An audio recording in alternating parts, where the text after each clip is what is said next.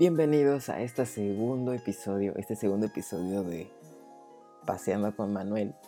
Y bueno, la verdad es que no esperé tanto recibimiento por el, por el primer episodio. Recién ha pasado como que un día así. Y yo esperé como que cinco vistas, ¿no? o diez vistas, ¿no? Mi mamá, mis hermanos y yo. O, o hasta menos. Pero bueno, ha sido un buen recibimiento, ha sido una buena entrada a mi parecer. No voy a decir cuántas han sido porque no, no quiero. Pero sí, ha sido muy bonito, muy chévere. Y he tenido muchas recomendaciones, he tenido muchas este,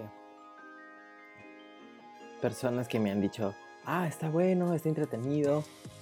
En lo personal, de manera autocrítica, yo te digo que como que el primer episodio lo, sentí un poco aburrido. Sinceramente, lo sentí medio como que me permitía a pensar y decía, ah, este, y, todavía se me queda. Así que téngame un poco de paciencia con respecto a eso.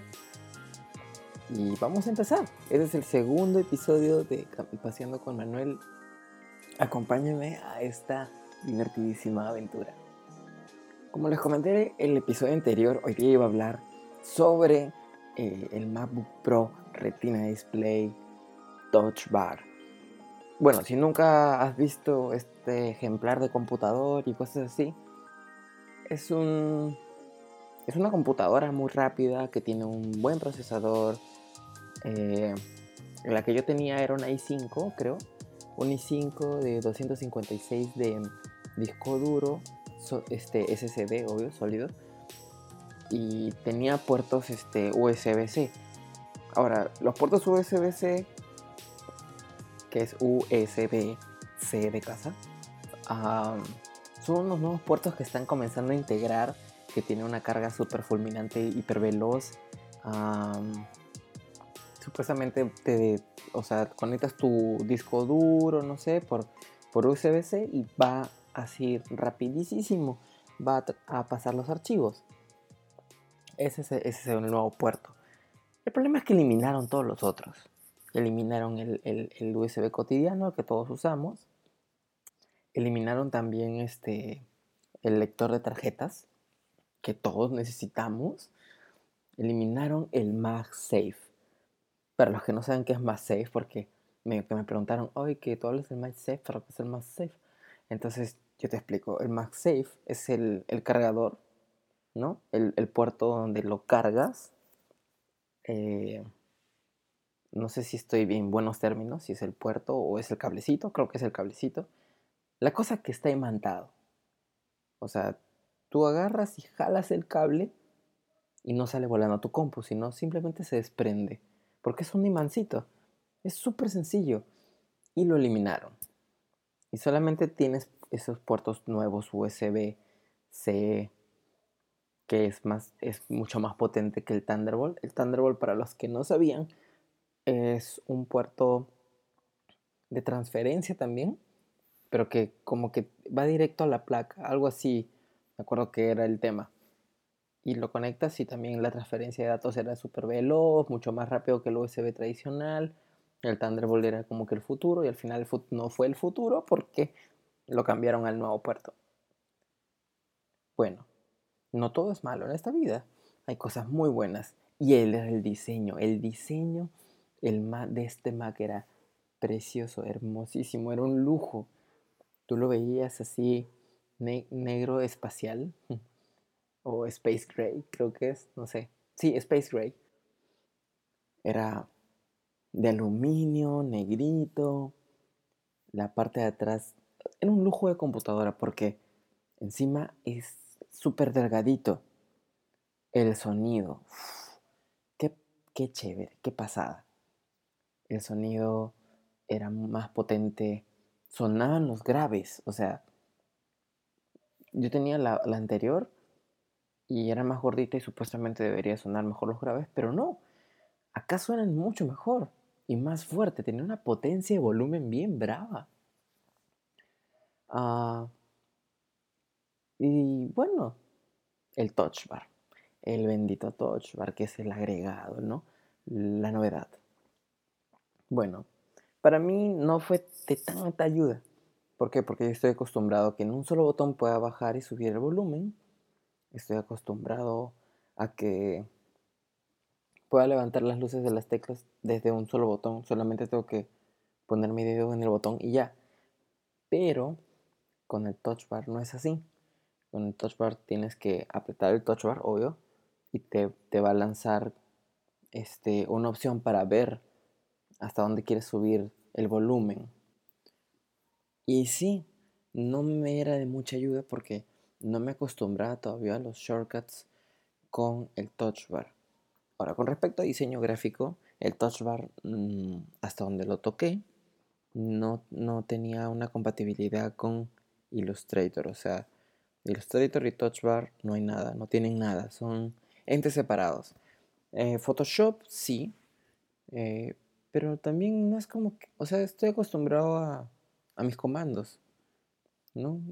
Eh, comando tal, comando esto, comando fulanito, fulanito, y con eso trabajaba y al final nunca miraba el touch bar porque yo estaba mirando mi pantalla, mis dedos en automático, sin tener que ver el touch bar.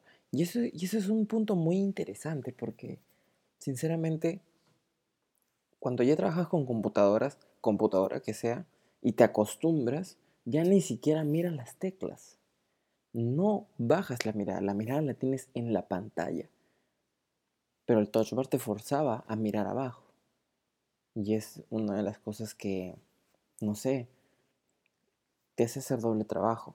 No, no lo sentía tan productivo. Tal vez con el Final Cut, tal vez sí es más productiva la cosa. Ahora, si recomiendo o no comprar una MacBook Pro de esa gama, si tú estás, digamos, tú tienes una MacBook Pro antigua como la que yo tenía el 2011 y te piensas comprar una nueva, pues sí, ¿no? O sea, te la compras y ya, simplemente le compras el adaptador. Ahora, con el tema de los adaptadores, no es el fin del mundo, ¿ya? Muchos te van a decir, ay, pero andar con el adaptador y a mí me gusta la autonomía de la computadora. No hay roche. Si vas a usar el adaptador, es, o sea, así no lo uses, ya no tendrías la, full autonomía que dices, porque vas a trabajar desde un disco duro o posiblemente con un USB ahí clavado en el computador. Y bueno. Ahora, el tema de la batería es relativo. Digamos que tú quieres una autonomía de 9 horas, como te dicen, ¿no? 8 horas. Si trabajas con Photoshop, obviamente no va a pasar eso. Se va a reducir hasta la mitad. A 2 horas, 3 horas. Una autonomía de 4 horas trabajando con Photoshop. Ah, ya hasta 5 horas, te puedo decir. Pero no es más. No es más. No creas que, que va a ser el día entero sin cargarlo y una de las recomendaciones que yo encontré en internet es que no te estés preocupando de la carga o no, que los ciclos de carga. Disfruta tu ordenador Mac. Sea cual sea que tienes, disfrútalo. No te estés preocupando que es que no la cargué, es que me tragué los ciclos, quiero que dure hasta... Va a durar lo que tiene que durar y le vas a dar hasta, hasta donde, tú has pagado, pues, ¿no? Pero ya no hay más que darle. Es, es el ciclo de las cosas, ¿no? También no esperes que te dure para siempre. Si te has comprado un ordenador ahorita, trabaja el precio que costó el ordenador. Haz tus ganancias y también ya anda viendo pues, ¿no? Un porcentaje, un ahorro o algo. Porque de acá tres años vas a cambiar de ordenador. De acá tres, cuatro, ya hasta cinco años. Un Mac normalmente te dura unos cinco años. Cinco años te funciona perfecto. De pasados esos cinco años ya comienzas a tener las experiencias con la batería, comienzas a tener la experiencia con tal vez un puerto que ya no funciona bien, pero es porque, porque le das un uso pues bien fuerte. Ahora, si no le das un uso muy fuerte, si solamente lo tienes para, para ver YouTube y esas cosas, pues en primer lugar, ¿para qué tienes un Mac? no, mentira, si puedes tenerlo, tenlo. Pero, y en segundo lugar, ya pues obviamente ahí sí te va a durar y y con mayor razón no tienes por qué estarte preocupando qué va a pasar o qué no va a pasar con, tu, con mi computadora. Con respecto a la, a, la limpieza del computador, por si acaso, tienes que comprarte un, no un trapo cualquiera, porque va a rayar la pantalla, sea cual sea. Tienes que comprarte uno de esos que ya venden kits en Coolbox o en Radio Shack, si aún existe, no sé. venden kits de limpieza de computador, de pantalla, y con eso lo limpias y listo o en el mismo centro de Lima, porque sí, soy de Perú y vivo en Lima, y en el centro de Lima o en tu ciudad debe haber un lugar donde hay computadoras, donde venden computadoras, no sé, o refacciones, y ahí venden los kits de limpieza, con eso límpialo, y va a estar bien, va a estar muy bien. Mi antigua jefa limpiaba así su computadora, un saludo, maní, eh, limpiaba su computadora seguido y creo que hasta, hasta ahorita le está durando y siempre sus computadoras las ha tenido pero así limpiecitas, hechas una maravilla de computadora y les, las usaba bien, las usaba siempre porque nunca para de trabajar esa chica, en fin. Bueno, uh, ya lo que les decía, el teclado. Es que esto es un poco extenso porque esta computadora es relativamente nueva y no es tan accesible. Por eso tampoco no es como que todos saben de qué se trata este nuevo computador. O sea, es una MacBook Pro Saiyajin 20000, mm, ¿no? Tiene todo nuevo. El teclado también es nuevo y el trackpad sota. El trackpad es del tamaño de un iPhone 6, más o menos. Ah, el teclado, bueno, ¿qué te puedo decir? no sé, como yo soy una persona un poco automática al momento de trabajar, porque no veo lo que estoy tecleando, me era un poco confuso, porque como están tan, tan al ras del, del, de la máquina, las teclas, que al inicio se me fue confuso, solo el inicio, ¿eh? Ya después como que ya me adapté y perfecto, trabajaba muy bien. Pero al inicio sí. El sonido de las teclas sí incomoda un poco. Y es como que si estás trabajando de noche y todos duermen, todos escuchan el chac chac chac chac chac chac chac chac chac chac chac Pero ya no, no entendía bien el tema de, de dónde está tal tecla, mi, dónde está, por ejemplo, la este, flechita al costado o al otro costado. Porque ya literal llenan todo el teclado. Ya no hay el espacio, si no te has dado cuenta, hay un espacio de, de aluminio o un espacio no utilizado dentro del teclado del Mac que están ahí en, en las flechitas. Sí, o sea, yo tampoco no me había percatado hasta que en el otro me di cuenta de que la flechita derecha e izquierda eran grandes, eran del tamaño del, del alt, del comando. Y fue una sorpresa porque ya de por sí mis manos ya habían memorizado el teclado y ahora tenía que reconocer otro teclado y más por eso. Lo sé, lo sé, yo un poco especial soy, ¿no? Pero ¿qué más quieres si tienes el, ese Mac? Entonces, ¿para qué miércoles te lo has comprado? Hmm. Porque tenía un Mac súper antiguo, el cual la placa ya estaba este, diciendo, hey, me voy a morir pronto, ah, ah, ah, auxilio. Entonces, ya cambié de computador. Con respecto a lo que viene adentro, es súper buena máquina. Es muy buena. La pantalla es una cosa increíble. De verdad. Es muy bonita pantalla, o sea, no, no, y no te digo que es como, como para ver películas, no. Para trabajar. Para trabajar es genial, para ver las fotos, Trabajas formidable. Los programas corren súper veloz. Se prende, se apaga, se apaga el toque. Porque muchos de nosotros, o sea, sobre todo los que trabajamos con diferentes programas, es la, la flojera es una de las cosas. Si tú eres una persona ordenada, de verdad te digo, qué bueno, qué bueno por ti. Yo no tanto.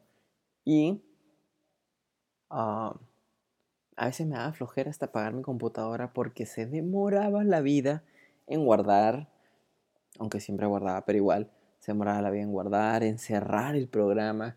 Y como yo tenía aproximadamente pues cuatro o cinco programas abiertos, Illustrator, Photoshop, InDesign, um, Adobe Muse, o a veces no InDesign, pero sí Adobe Muse y Word, porque los briefs están en Word. Y obviamente la ventana de Chrome, porque yo uso Chrome, no uso Safari. O sea, eso es un punto en contra muy fuerte. Safari, Safari todavía no, no aprende, no sé. Es un poco pesado, es un poco... Ay, no sé. Ay, ya por la palabra. ¿Por qué Safari no puede ser más rápido? Chrome es sencillo. Es sencillo, lo necesario. En cambio el otro me trae mucho cachivache y al final me hace gastar más recursos y no me gusta. Bueno, aunque dicen que Chrome gasta más, pero no sé, es más rápido y, eso es lo que yo quiero, rapidez. Y hablando de rapidez, esta máquina de la MacBook Pro Retina Display Touch Bar, ¿qué tal nombre, no? Más largo. Es súper veloz. Súper veloz. Trabajas bien. No tienes el miedo de que se te va a cerrar el programa. No existe eso. O sea, de todo el tiempo que lo he usado, nunca se me ha cerrado el programa. Jamás. Ni que se ha cerrado de manera inesperada. Nada. Y, yo trabajo fuerte. Trabajo muy fuerte. Así que, como te digo, si tú tienes un Mac antiguazo y ya quieres hacer el upgrade, cómprate esa. Cómprate la nueva. Muchos te van a decir, no, pero cómprate la de 2015, que, mírala. Si has hecho durar tanto una compu, mejor cómprate la, la, nueva nueva para que esa también la tengas la misma cantidad de años que tuviste la anterior, que es lo que yo hice. O sea, yo me compré la nueva MacBook Pro eh, en su época nueva, porque en su época era nueva, en el 2011. Yo sé que ese modelo era el modelo del 2009, 2008, pero yo me la compré en el 2011 y me duró hasta inicios de 2016. O sea, literal, sus, sus buenos 5 años duró. Ah, no, miento, 2017. Ya ves, casi seis años. Seis años durando, dándole y dándole, dándole, con cambio de placa y todo, y dándole y dándole esta computadora. Pero ya estaba ya pidiendo este, una jubilación, la computadora. Así que esta nueva es formidable. No te voy a mentir, no voy a ser el, el falso humilde el que dice, ay, pues para qué te compras tanta cosa, habiendo tantas computadoras buenas, con, menos precio, no se compara. No se compara el sistema operativo. Más que el hardware, ¿ah? es el sistema operativo. El, el OS X funciona de maravilla en estas computadoras nuevas. Ah, la Touch Bar es algo muy atractivo ya las últimas experiencias que tuve con el touch bar y cuando ya comencé a agarrarle el, gusto fue cuando trabajé mucho más con Word por la universidad. Con Word, con Excel, PowerPoint. Te dan, o sea, te, se me salían todas las opciones y ya no tenía que, que ir hasta la barra de arriba para ponerle negrita. No, simplemente ya lo hacía desde, desde, desde el touch bar y era súper veloz. Eso sí me gustó. Así que tiene muy buenos puntos a favor y es cuestión de, volverse a, de cambiar de chip en el cerebro, ¿no? Decir, esto es una computadora nueva. Esto ya no es lo antiguo, esto es algo nuevo. Y así. Y eso fue un review cortito nomás de lo que es el MacBook Pro, de mi experiencia, ¿no? Con el MacBook Pro Retina Display Touch Bar de 15 pulgadas, ¿eh? Era la de 15 pulgadas la que yo tenía. Imagino que con la de 13 tal vez es un poco más ágil la cosa, ¿no? Porque es más chiquita, es más, o sea, sientes una autonomía mayor por lo que es más chiquita. De todas maneras pesaba, No creas que la de 15 pulgadas no pesaba. Pesaba. Era como tener una placa de acero en, la mochila. Pesaba fuerte. La de 13, no sé. Nunca la he probado. Tal vez es una experiencia mejor. Ahora, hay unos errores, ¿eh? Y el error es el teclado. El teclado tenía errores. A veces se quedaba pegada una tecla o a veces, y, eso me hacía escribir dos veces, o simplemente no hacía el clac, clac, clac, clac, clac, sino no hacía la huella a la tecla, y yo decía, tan rápido se me malogró la compu, pero no, no le he hecho nada malo, y apretaba fuerte y como que saltaba, pac, y otra vez ya estaba bien, pero no recuerdo si fue Apple 5x1, y también ellos hicieron un review específicamente sobre el teclado. Creo que no era Apple 5x1, eran otros. Y el teclado en sí, que decían que había tenido muchas denuncias por usuarios que habían comprado esta máquina tan cara. ¿Por qué? Porque los MacBook Pro siempre comenzaban desde 1200 dólares y ahorita ya no está así, está mucho más caro. Y la gente se quejaba y decía, oye, yo estoy pagando más por supuestamente lo mejor y me vienen con fallas. No es posible. Y tienen toda la razón. Y eso es todo sobre esta computadora. Muy interesante, de verdad, muy interesante es la experiencia. Es súper, súper, súper, súper bonita. No hay de qué preocuparse con respecto a si el programa corre o no. Que corre, corre, corre, pero fenomenal. De lo mejor. Y ahora pasando a otro tema, otra cosa, es Manuel ¿Y tú qué rayos haces por la vida, no? Yo soy diseñador gráfico. Y, es, no es una de esas cosas como que, ah, man, ya, lo cotidiano. Y tampoco no es como que lo sobrenatural. Está entre lo cotidiano y lo sobrenatural el diseño. Porque es muy bonito y todo. No es bien pagado, como un montón de cosas. La verdad es que eso de que, ay, sí, pero no ganas bien por, por tu profesión. Mira, eso depende mucho. Depende cómo te mueves, depende contactos. Tienes que saber moverte. Pero si no te sabes mover en el diseño gráfico y te metes a una agencia a, trabajar, pues olvídate. Tienes que saber moverte, tienes que saber ser bien ágil en estas cosas.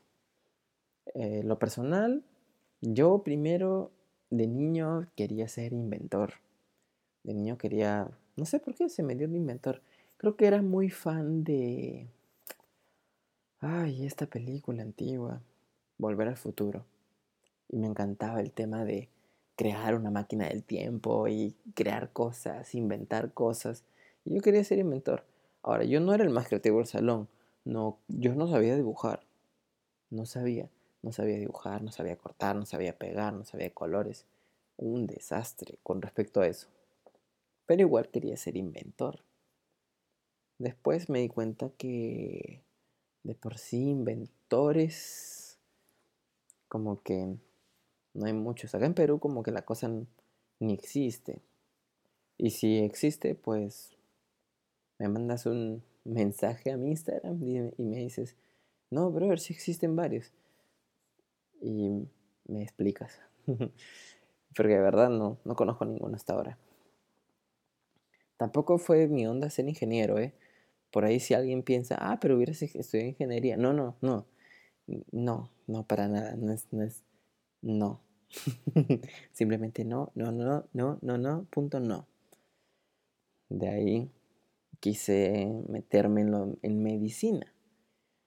Porque mi mamá me contaba y me hablaba de que los doctores son lo máximo, que, que sí, que ganan súper bien y encima ayudan a la sociedad. Y yo dije, pues perfecto, quiero ser doctor entonces. Y, dije, ma, ya también quiero ser doctor. Ya, pero tienes que ser cardiólogo, me dijo. Ah, ah, ya, sí, sí, cardiólogo, porque esos son los que de verdad ganan. Y yo dije, ok, ok, está bien. Voy a ser cardiólogo, sí, que bacán cardiólogo. Y si en algún momento alguien de mi promoción de primaria eh, tiene el anuario y va a decir mi nombre y que quiero ser cardiólogo. Es lo que va a decir. Naturalmente, las cosas fueron cambiando y ya no quería, quería irme más por el tema de letras, no tanto ciencias.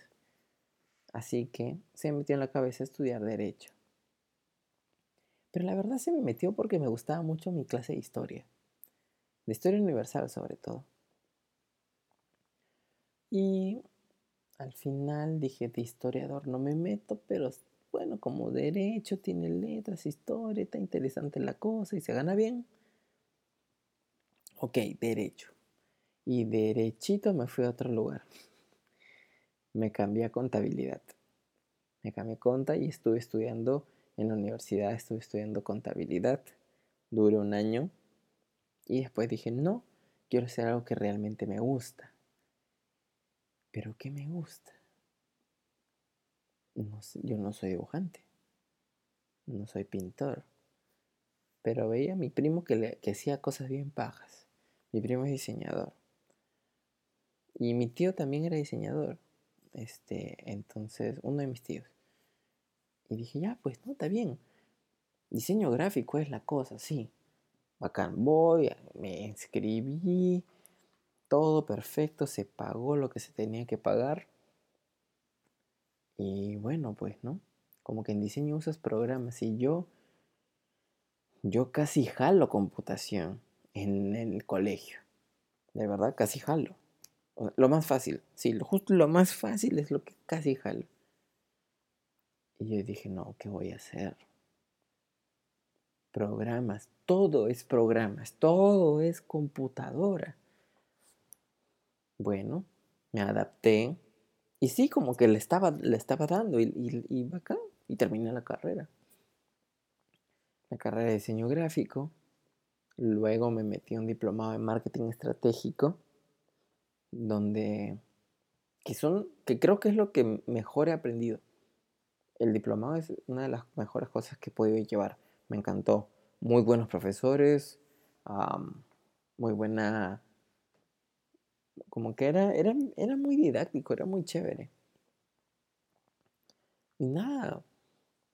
Pero de contabilidad y diseño, ¿cómo se me ocurrió? simplemente es porque quería hacer algo distinto, quería hacer algo chévere, quería hacer algo más resaltante. Y sí, ¿verdad? Tiene, tiene dos cosas muy positivas. Y no diría que tiene cosas negativas. Simplemente que hay que saber cómo moverse en este ambiente, hay que saber cómo, cómo vender, porque la verdad es que todo es vender. Vendes tu arte, vendes tu diseño, ¿no?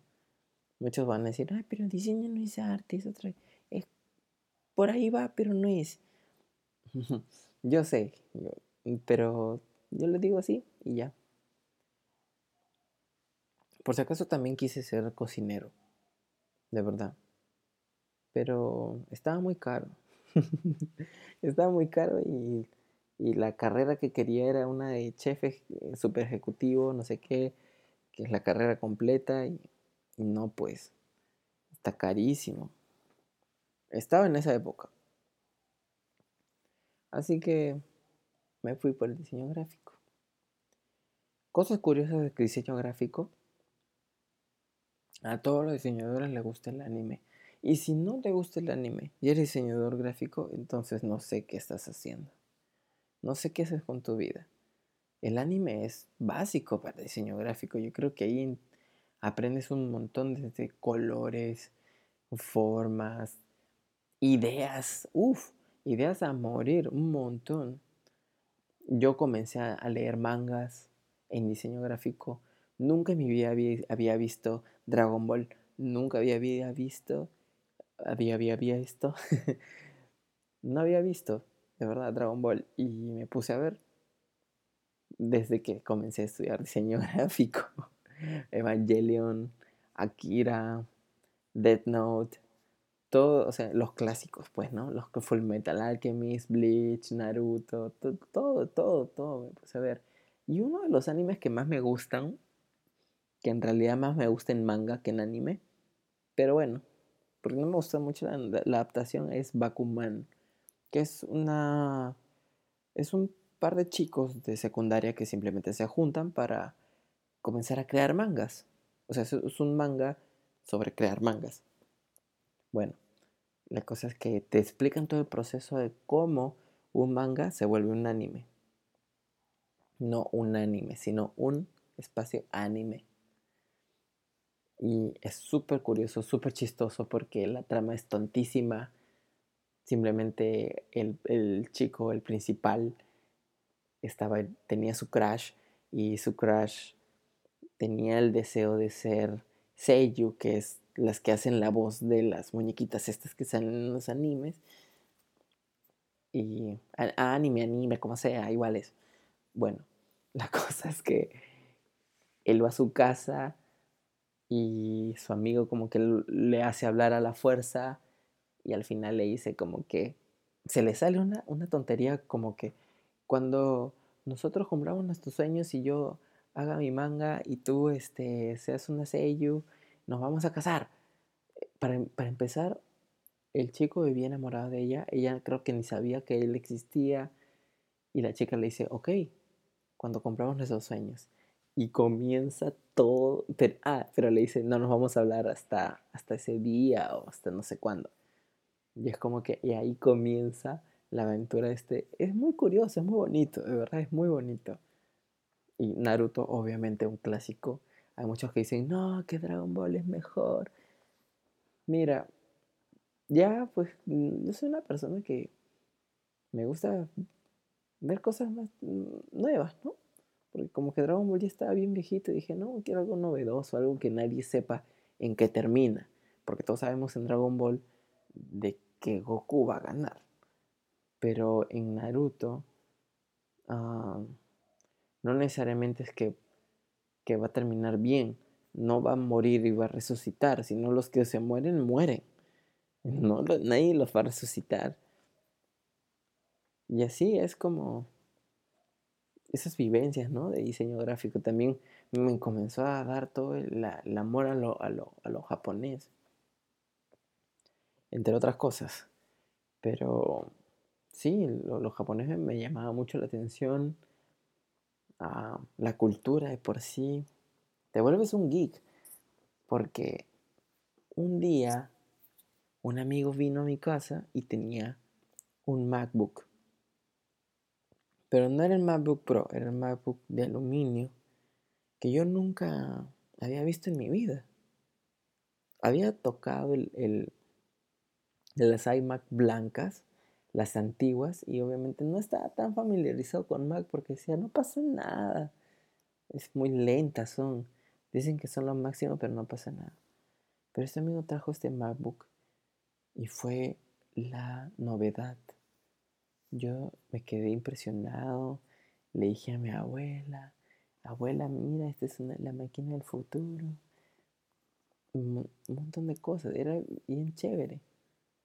A fin de cuentas, ya comencé a entrar a este mundo tecnológico porque comencé a experimentar con mi laptop, este, una compact que tenía, a bajarle Windows 7, comencé a experimentar el tema de cómo se craquea, cómo se baja por internet nomás y después se craquea, todo ese tipo de cosas.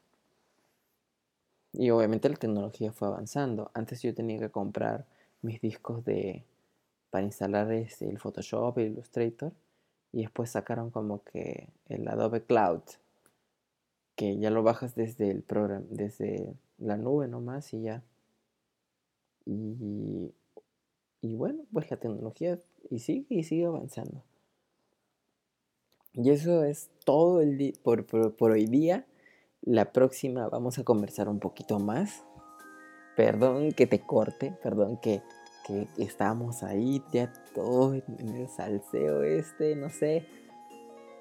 Pero hasta aquí el día de hoy. De verdad estoy muy emocionado de continuar con esto. Estoy muy emocionado de, de cómo se está llevando. La verdad que no sé, no sé a dónde terminaremos. Eh, mi objetivo es terminar en YouTube. En YouTube.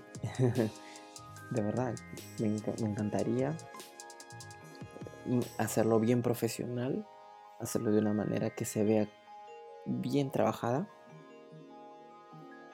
Y bueno, vamos a ver.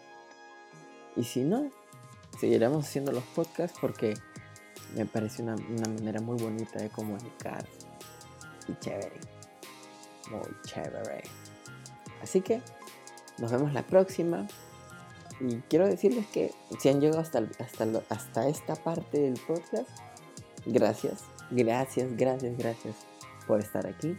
Yo no estoy ganando ni un sol por esto. Lo hago porque me gusta y nada más. No, esto no monetiza, creo. No sé, si monetiza me avisan. Síganme en mis redes sociales. en Twitter como Manuel Elías y en Instagram como Manuel Elías. Facebook no sé si te agregue porque es mi, cuenta personal, así que tal vez no. aunque podría ser un fanpage, pero más adelante. Si es que se necesita, si no, ¿para qué? ¿No? Nos vemos en Instagram. Ahí me puedes mandar un inbox, no sé, diciéndome recomendaciones o ideas. Yo, open mind para este tipo de cosas. Y bueno, nos vemos la próxima. Un saludo súper especial a mi enamorada Dara. Obviamente no, no iba a ser este, un episodio sin saludarla y agradecerle tanto porque de verdad ella es la persona que me empujó a esto de una manera muy curiosa. Y bueno, gracias Dara, te quiero mucho. Y a todos los demás nos vemos la próxima.